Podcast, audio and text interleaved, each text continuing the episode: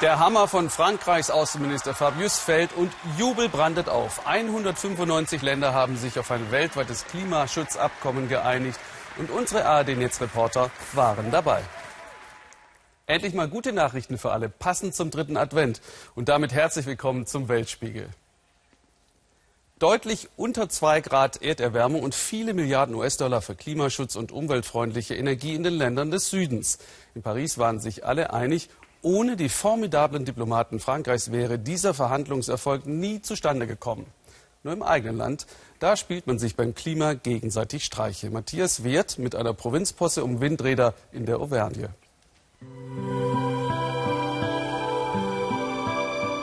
Manche finden sie majestätisch, andere würden sie am liebsten verschwinden lassen. Acht sind es an der Zahl, oben auf dem Bergkamm mitten in den Bergen der Auvergne. Die Windräder blasen hier ganz heftig und zwar zum Sturm. Es herrscht Streit zwischen zwei Dörfern. In Saint-Clément stehen die Windräder zwar auf Gemeindegebiet, aber man kann sie vom Dorf aus nicht sehen. In Lavon dagegen auf der anderen Seite des Bergkamms sieht man sie und wie. Dabei verfügt Lavon über kein einziges eigenes Windrad. Und den Menschen in Lavon, die ganz nah wohnen, machen die Windräder das Leben zur Hölle, sagen sie. Zum Beispiel Claude Schäfer. Er hört das Surren der Windräder manchmal laut wie ein Flugzeug, Tag und Nacht. Das mussten wir installieren. Doppelverglasung und isolierende Fensterläden aus Aluminium und eine Schalldichtung. Und trotzdem hören Sie nachts die Windräder? Ja, ja, und wenn man sich darauf konzentriert, findet man gar nicht mehr in den Schlaf. Das ist höllisch. Sein Haus steht 540 Meter von den Windrädern entfernt. Der Mindestabstand von 500 Metern ist penibel eingehalten. Deshalb sind alle seine Klagen abgewiesen worden. Dabei hört man den Lärm sogar noch in viel größerer Entfernung. Solche Klagen prallen an Benoit de Sultré ab. Er ist Grundbesitzer drüben in Saint-Clément und er bekommt regelmäßig Geld für die Windräder. Ich habe die ja nicht bestellt. Die Betreibergesellschaft hat gefragt, welche Grundbesitzer gegen Miete solche Windräder auf ihrem Grund aufstellen würden. Und hier oben bläst der Wind ja ganz ordentlich. In seinem Dorf hört und sieht man die Dinger nicht. In der Bäckerei von Saint-Clément spricht man deshalb eher über die Ästhetik. Das hier ist eine Berglandschaft, die stören doch nicht wirklich und irgendwo muss man sie ja aufstellen. Ich bin nicht so nah dran, ich störe mich nicht so von weitem. Der Gemeinderat war einstimmig dafür, denn das sei eine saubere und erneuerbare Energie und ein bisschen lockte auch das Geld. Der Bürgermeister von Saint-Clément hat zwar nicht die hohe Gewerbesteuer bekommen, die ihm mal versprochen worden war. Die steuerliche Verteilung wurde verändert. Deshalb bekommt seine Gemeinde jetzt nur 5800 Euro, aber besser als nichts. Und denen in Lawan, denen hat er ein Schnippchen geschlagen. Der Bürgermeister von Lawan fand das ja alles keine gute Idee. Er hat darum gekämpft, dass die Windräder nicht so nah gebaut werden, während wir hier in Saint-Clément die Räder ja gar nicht sehen. Und so genießt er lausbübisch seinen kleinen Streich, dass er den Nachbarn in Lavon die Windräder direkt vor die Nase gesetzt hat. Unübersehbar, unüberhörbar. Das regt natürlich Jean-Dominique Barrault, den Bürgermeister von Lavon, noch immer auf. Egal wo er auch hingeht, er sieht sie immer, obwohl sie nicht auf seinem Gemeindeboden stehen. Keiner kann so etwas akzeptieren und dann noch der Lärm und die anderen Nachteile und der Preisverfall der Immobilien.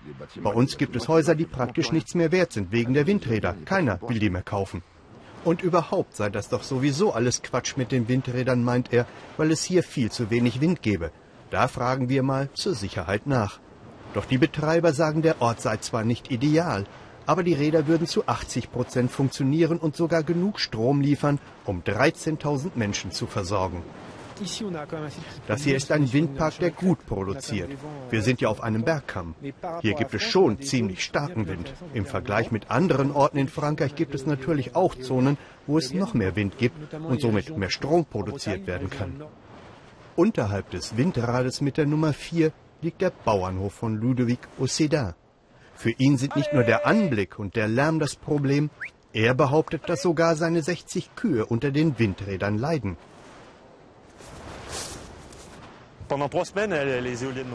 Als sich die Windräder mal drei Wochen nicht gedreht haben, haben wir festgestellt, dass die Milch besser war.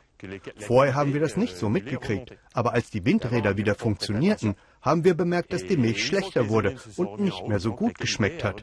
Aber das können wir natürlich nicht beweisen. Wenn wir damit vor Gericht gehen würden, würden die uns sofort abschmettern. Die würden bestimmt sagen, das kommt von der Ernährung, vom Wetter und so weiter.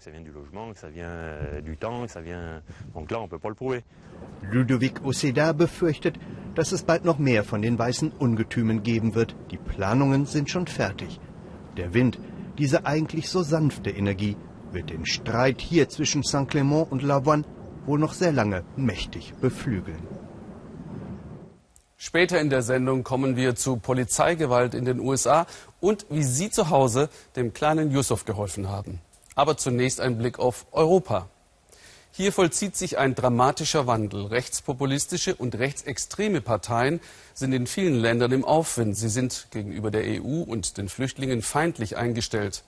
Europa droht ein Rückfall in den Nationalstaat. In Ungarn baut Viktor Orban den Staat fast nach Belieben um und schränkt Rechte ein. Und in Frankreich holte der Front National bei der ersten Runde der Regionalwahlen rund 30 Prozent der Stimmen. Heute läuft die zweite. Auch Polens neue rechtsnationale Regierung bringt Medien und Justiz ruckzuck auf Linie. Ist Polen das neue Ungarn? Grit von Petersdorf auf Spurensuche in Warschau und im ländlichen Osten des Landes, in einem Dorf, wo mehr als 90 Prozent für die Partei Recht und Gerechtigkeit gestimmt haben. Kulesche Koszczelne, eine kleine ländliche Gemeinde östlich von Warschau. Fast schon EU-Außengrenze. Weißrussland ist nicht weit, der Westen hingegen schon. Der Bezirksausschuss entscheidet über Bildungsprojekte. Für den Bezirkschef Bogdan Zielinski ist das nicht anstrengend. Es geht meistens schnell. Die nationalkonservative Peace, zu Deutsch Recht und Gerechtigkeit, hat hier eine satte Mehrheit. Es ist wirklich einfacher, wenn man die Mehrheit hat. Und noch viel einfacher, wenn es gar keine Opposition gibt. Ich bin so ein Glückspilz. Die Kirche fällt auf. Monumental für solch einen kleinen Ort. Ein kleiner Trecker vor der schicken neuen Villa. Der Umbruch nach der Wende brachte viel durcheinander. Da ging auch Geborgenheit verloren.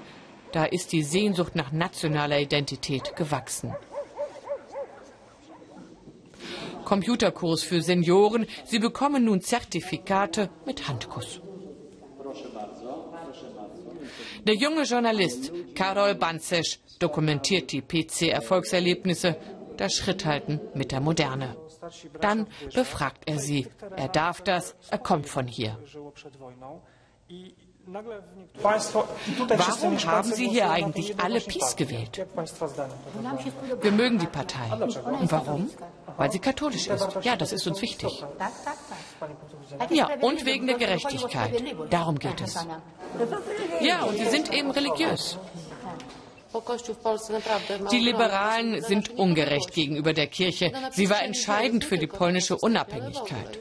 Und überhaupt ist es ungerecht, dass wir als homophob oder fremdenfeindlich dargestellt werden. Das stimmt nicht und das tut uns sehr weh.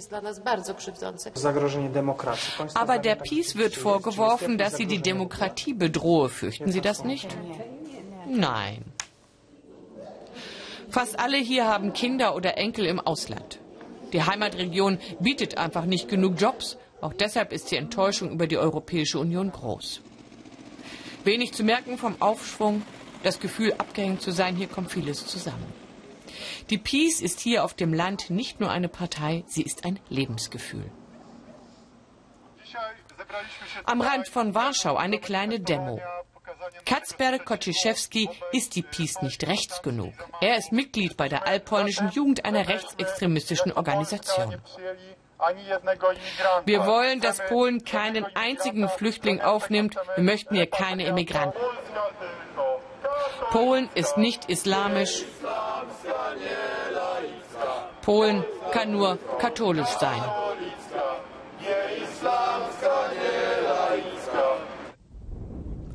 Hier ging Katzber früher zur Schule. Heute soll der Jurastudent den Schülern etwas von seinem Leben an der Universität erzählen. Warum hier gefilmt wird, will erstmal eine Schülerin wissen. Die machen eine Reportage über das Thema, warum die Rechte immer populärer wird bei den jungen Menschen. Und ich bin da das Beispiel. Für Irritationen sorgt das nicht. Viele denken so wie er. Recht sein ist auch gerade ziemlich angesagt. Für mich ist es ganz einfach die hipste Art und Weise, sich als Jugend dem Establishment zu widersetzen und linksradikal ist uncool. Die junge Generation ist sehr enttäuscht. Wir wurden bei der Wende verraten. Wir sind nicht zufrieden mit dem heute. Wir suchen nun unsere Vorbilder in der polnischen Geschichte. Wenn Kacper Kociszewski nicht gerade studiert, dann vertieft er sich in Bücher. Vorzugsweise über mutige polnische Freiheitskämpfer. In dieser Gedankenwelt fühlt er sich wohl. Für Menschen wie ihn ist diese neue Gedenkstätte sehr wichtig. Errichtet für Männer, die nach dem Krieg gegen die Kommunisten kämpften und erschossen wurden. Ihr Schicksal wurde lange totgeschwiegen. An diesem Ort ist er immer gerührt. Wie er zünden viele junge Menschen Kerzen an. Ich spüre Stolz, dass ich einer Nation angehöre, in deren Geschichte es sehr viele Helden gab, die dafür kämpften, dass wir würdig in einem freien Polen leben können. Und wir wollen nicht, dass die nationale Identität verloren geht in so einem riesigen europäischen Superstaat. Zurück auf dem Land. Bezirkschef Bogdan Jelinski ist sehr gern Peace-Mitglied. Das Wahlergebnis noch immer unglaublich so gut. Dabei klagen er und seine Parteifreunde über viel Gegenwind auch aus dem Westen. Die Presse gehört ausländischem Kapital, vor allem Deutschen. Und auf welcher Seite stehen die? Jedenfalls nicht auf der Seite der PiS. Wenn wir Politiker hier mit den Einwohnern über die EU sprechen, dann sind die Reaktionen immer ähnlich. EU ja, aber nicht auf Knien. Ein patriotisches Stück über die polnische Kavallerie aus dem 19. Jahrhundert. Das Liedgut aus der Zeit sitzt. Extra gesungen für uns. Extra gebacken für uns ein Brot. Eine typische Geste der polnischen Gastfreundschaft. Rührend wo sie sich so oft missverstanden fühlen vom Westen. In ihrer Überzeugung bleiben sie fest.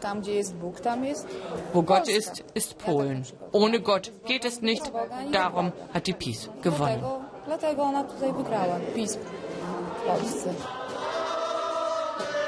Eine Partei als Maß aller Dinge? Über Recht und Gesetz? Hier scheint es so.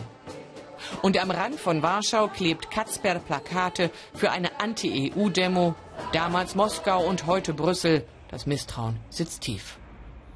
Im sogenannten Westen, der da kritisiert wird, ist Polen übrigens bislang fest verankert. Und nicht alle finden sich mit dem neuen Kurs ab.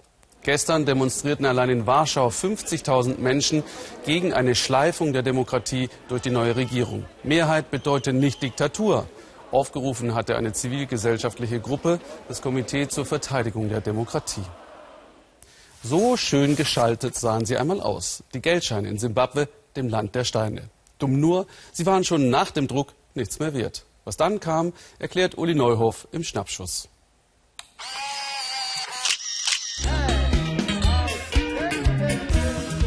Es ist gar nicht so lange her, dass es total einfach war, in Simbabwe Billionär zu werden. Zeit der Hyperinflation. Keiner vertraute dieser Währung mehr. Die Zahlenreihen, die Nullen hier wurden immer länger. Dann kam der US-Dollar als Zahlungsmittel nach Simbabwe. Aber wie funktioniert das mit dem Dollar? Das vorweg, es geht vor allem um Bargeld. Seit der Hyperinflation traut kein einziger Simbabwer mehr Banken oder Sparkonten. Eigentlich gelten die USA in Simbabwe als Imperialisten. Ihr Geld, der US-Dollar, aber scheint die einzige Möglichkeit, den kompletten Zusammenbruch abzuwenden. Es hilft beim Einkaufen, aber auch beim Verkaufen. Du musst dir nicht mehr den Kopf zerbrechen, musst nicht mehr umrechnen.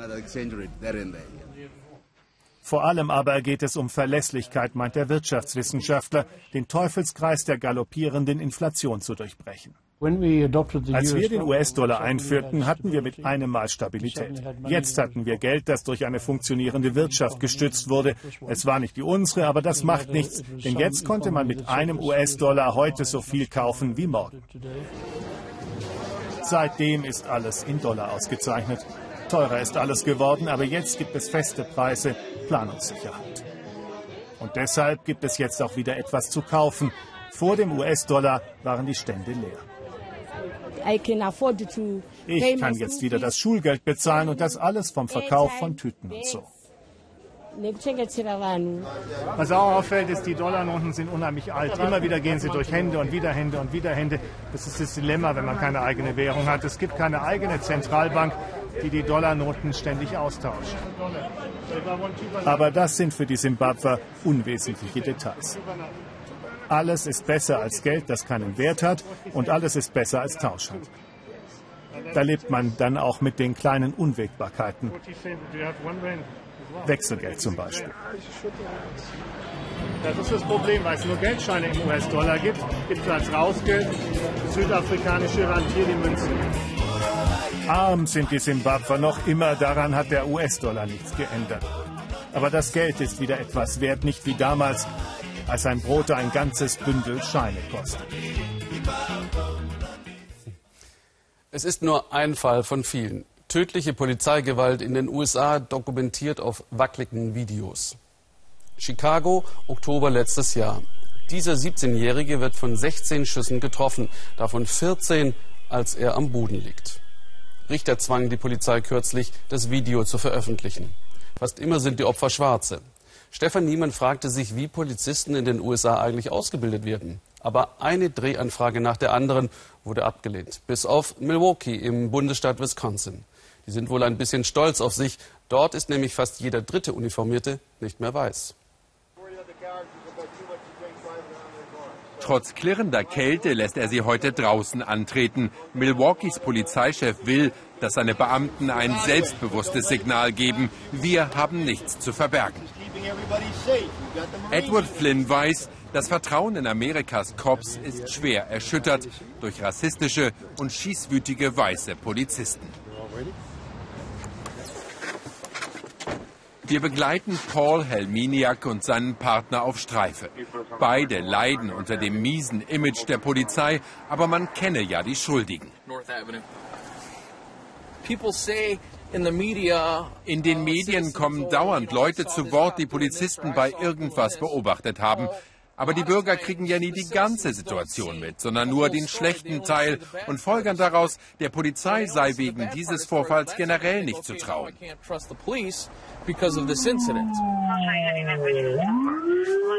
Ein Notruf gegen Mitternacht. Wir rasen runter zum See. Der Zentrale war ein Lebensmüder gemeldet worden. Der Mann erwartet offenbar Handschellen, hat vielleicht schlechte Erfahrungen mit der Polizei gemacht, ist aber wohl geistig verwirrt. Weil selbst solche Routineeinsätze eskalieren in den USA, sollen Milwaukees Polizisten künftig Körperkameras tragen. Der Chef ist nicht begeistert. Alle sollen jetzt diese Kameras tragen, weil uns nicht mehr zu trauen sei. Wir trauen 900.000 Polizeibeamten nicht mehr wegen fünf YouTube-Videos im Ernst? Dabei schreiten wir oft in den intimsten Momenten eines Lebens ein. Ich bin unsicher, ob wir das wirklich alles filmen sollten. Aber ich musste einsehen, wir sind so unter Druck, dass wir jede Technik nutzen müssen, um die Rechtmäßigkeit unseres eigenen Handels nachzuweisen the lawfulness of our actions. Längst gelten Amerikas Cops nicht mehr automatisch als die Guten. Fortbildung an Milwaukees Polizeiakademie. Auch erfahrene Beamte wie Leon Davis und Jesus Gloria müssen hier regelmäßig zum Training. Milwaukee Police, show me your hands. Drop the gun. Feuerfrei mit Gewehr und Pistole. Auch junge Rekruten lernen wochenlang den Umgang mit Waffen, eindeutig Schwerpunkt der Ausbildung, die insgesamt nicht mal ein halbes Jahr dauert. Möglichst in die Mitte des Körpers treffen, um die Bedrohung auszuschalten. So steht es im Lehrbuch. Aber wie oft müssen Sie im echten Einsatz schießen? Ich habe noch nie im Dienst geschossen, in elf Jahren nicht. Hoffentlich bleibt mir das auch künftig erspart.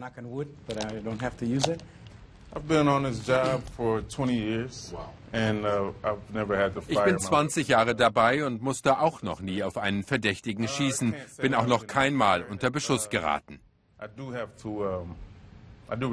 Aber ich habe täglich gefährliche Einsätze und ziehe meine Pistole deshalb bestimmt zweimal am Tag schussbereit aus dem Holster.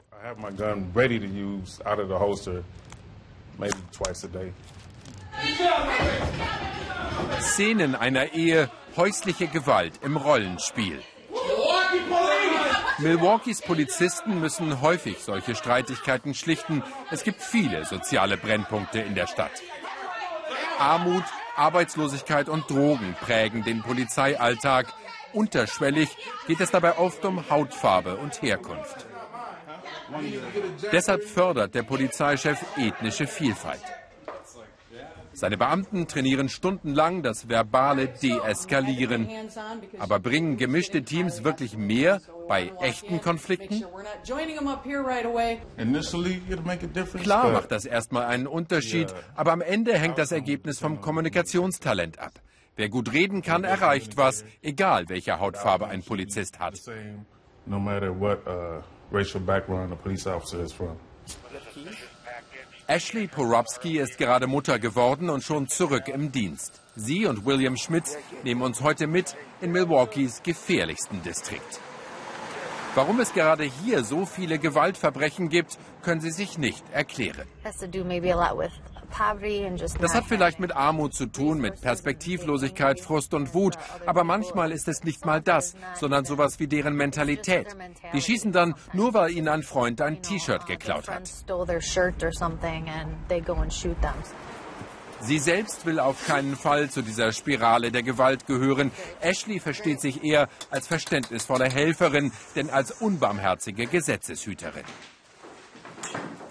Notruf einer Nachbarin. Sie hat Frauenschreie gehört. Widerstandslos lässt sich der Mann durchsuchen. Er soll seine Freundin geschlagen haben. Beide stehen vermutlich unter Drogen- oder Medikamenteneinfluss. Oh, Die Frau erzählt, sie habe sich selbst verletzt. Nur zögernd vertraut sie sich der Polizistin an.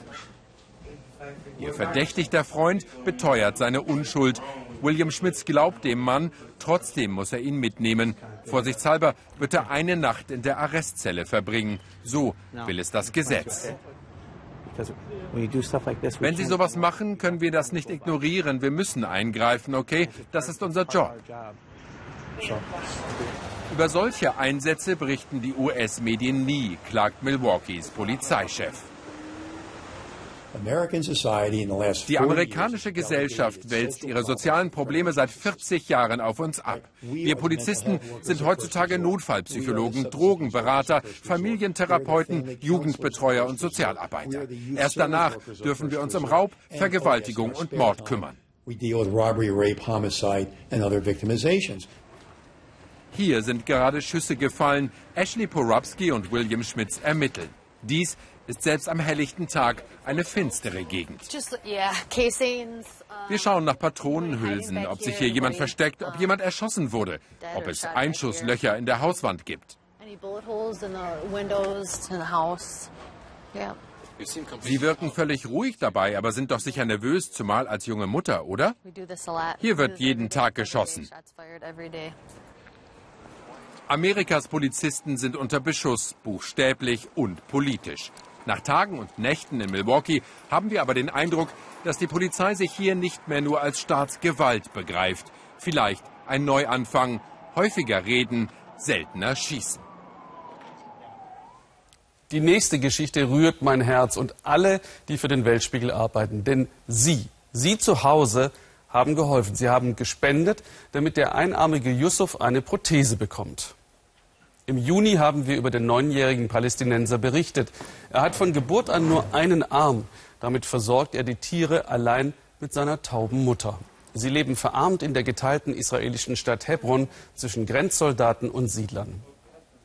Mit ihrem Geld und der Hilfe der Organisationen Grünhelme und Livegate wurde Yusuf ein künstlicher Arm angepasst von israelischen Spezialisten. Markus Roche war dabei. Die Fahrt von Hebron nach Tel Aviv dauert lang und Yusuf ist aufgeregt. Heute soll der Neunjährige endlich seine Armprothese bekommen. Die Nacht vorher hat er kaum geschlafen. Mit der einen Hand tippt er noch schnell eine Nachricht an die Mutter. Die ist taub, deshalb ist die Nachbarin mitgekommen. Sie passieren Kontrollpunkte. Dann Ankunft im Tal Hashomer Krankenhaus in Tel Aviv. Vor einer Woche war ich schon mal hier zur Anprobe. Der Arzt hat alles ganz genau vermessen. Und heute? Heute bekomme ich endlich meine neue Hand. Ich freue mich darauf. Niemand bei den Palästinensern hat sich um Yusuf gekümmert. Viele sagten, er könne doch ohne Arm leben. Hilfe kam schließlich aus dem Ausland.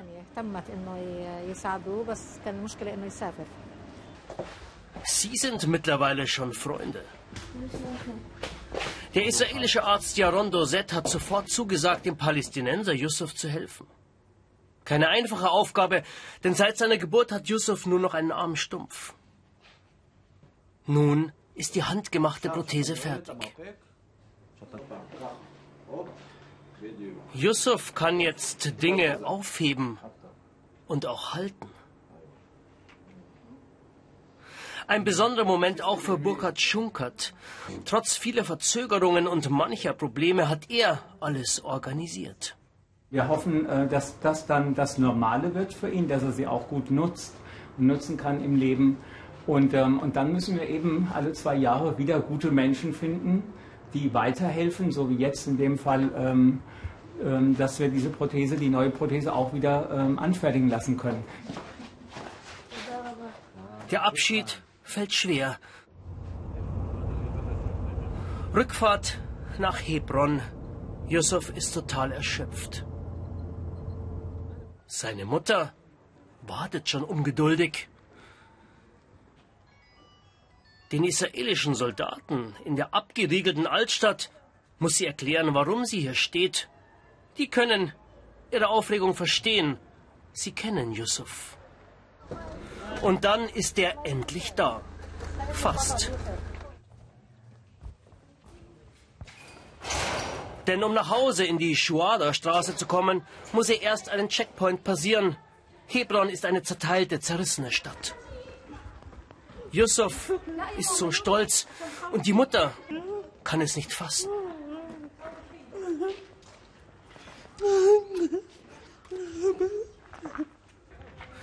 Viele Freunde von Yusuf sind gekommen, trotz Schule. Die Mutter nimmt ihnen die Scheu. Schnell wollen sie alles wissen. Heute ist Yusuf ihr Star. Und er zeigt ihnen, was er schon gelernt hat. Jetzt kann ich endlich am Computer spielen. Ich will jetzt der Beste, der König werden und alle besiegen. Und dann geht es nach Hause in die abgeriegelte Schuada-Straße. Für Yusuf ist es ein Neubeginn. Er hat jetzt so viele Pläne. Wie stolz er ist. Ich sage einfach Danke. Im Internet unter weltspiegel.de gibt es dazu noch mehr Bilder und Interviews und mich interessiert, wie Sie darüber denken. Yusufs Freude zeigt, wie viel Leid Kinder oft still ertragen. Auch jene etwa, deren Eltern weit weg in der Stadt arbeiten. Ihre Kinder mitzunehmen ist für sie zu teuer oder sogar verboten. Also lassen sie die Kleinen bei den Großeltern aufwachsen. Das gilt für viele der 270 Millionen Wanderarbeiter in China, die Schattenseite der Industrialisierung. Mario Schmidt hat miterlebt, wie Familien unter der Trennung leiden. Die kleine Jin Han hätte gerne die Mutter an ihrer Seite. Aber es ist ihre Oma Fu, die sie und ihre Cousine jeden Morgen zum Kindergarten bringt. Viele Jungen und Mädchen hier teilen Jin Hans Schicksal. Die Eltern sind fortgezogen in die großen Städte, um Geld zu verdienen. 1200 Kilometer entfernt vom Kindergarten arbeiten Jin Hans Eltern in einem Imbissrestaurant. Die Mutter Cheng Wei füllt Teigtaschen, kellnert und ist in Gedanken bei ihrer Tochter und dem zwölfjährigen Sohn. Ihr Mann, Chong Chiang, ist der Koch. Sie vermissen ihre Kinder, machen sich jeden Tag Sorgen, ob es ihnen gut geht. Vor dem Restaurant das pulsierende Leben der Hauptstadt. Menschen, die sich schon etwas leisten können und Eltern, die ihre Kinder bei sich haben. Meine Tochter sagt am Telefon oft, Mama, ich vermisse dich, wann kommst du wieder? Und sie möchte Geschenke haben, auch Snacks, Kleidung und solche Sachen. Jin Han ist fünf Jahre alt. Den Vater hat sie kaum gesehen. Die Mutter zog hinterher, als das Mädchen zwei war. In ganz China sind es mehrere Millionen Kinder, die von Kindergärtnerinnen, Lehrern und vor allem von den Großeltern erzogen werden. Die Familien zahlen einen hohen Preis für den Traum von mehr Wohlstand. Kinder, die von ihren Eltern aufgezogen werden, sind in der Regel aufgeschlossener.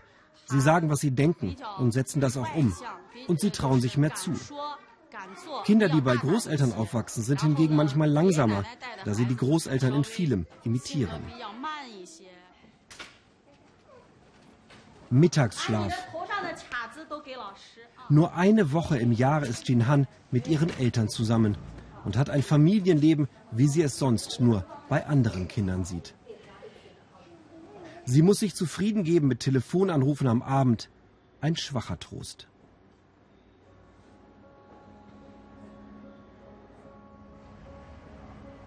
In Chinas Dörfern fehlt oft eine ganze Generation. Die Jungen suchen in den Metropolen Chancen, die es hier nicht gibt. Ihre Kinder lassen sie zurück bei den Alten.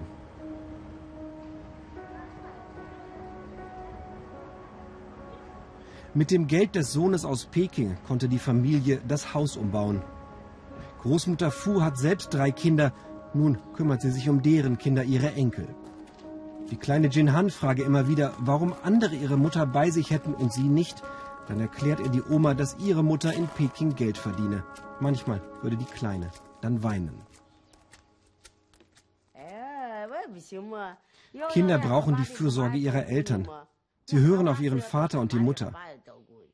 Egal wie sehr ich mich auch bemühe, ich kann die Eltern nicht ersetzen. Und manchmal hören sie auch nicht auf mich.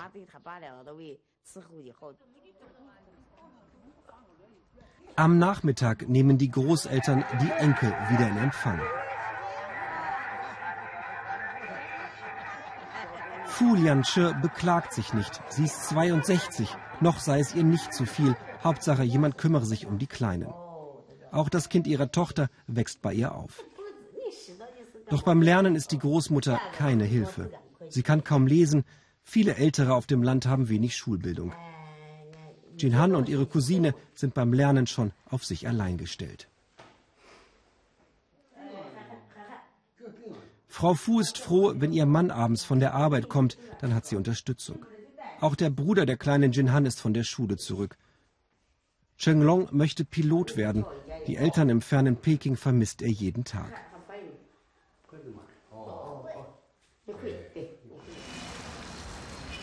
In den Metropolen gibt es viele einsame Väter und Mütter, die bei Chinas Völkerwanderung von den Dörfern in die Städte ihre Kinder zurückgelassen haben. Chen Wei und ihr Mann leben in Schlafräumen ohne Privatsphäre, deshalb möchten sie nur bei der Arbeit gefilmt werden.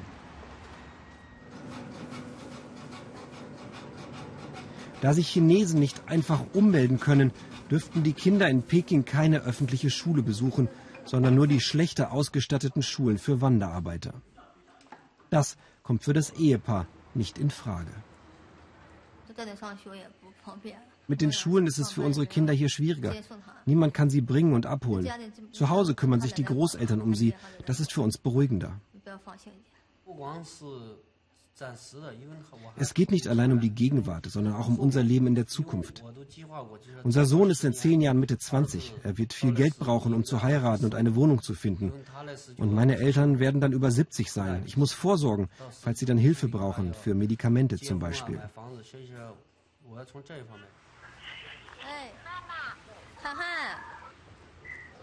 Ungestört können sie nur auf der Straße telefonieren.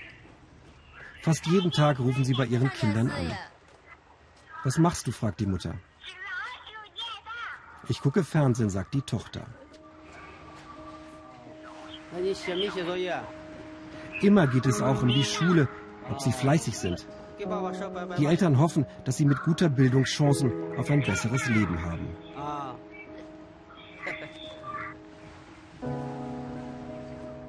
Im Dorf sagt ihr zurückgelassener Sohn Chonglong, was er sich am meisten wünscht. Ich möchte gern nach Peking und ein paar Tage mit meinen Eltern verbringen.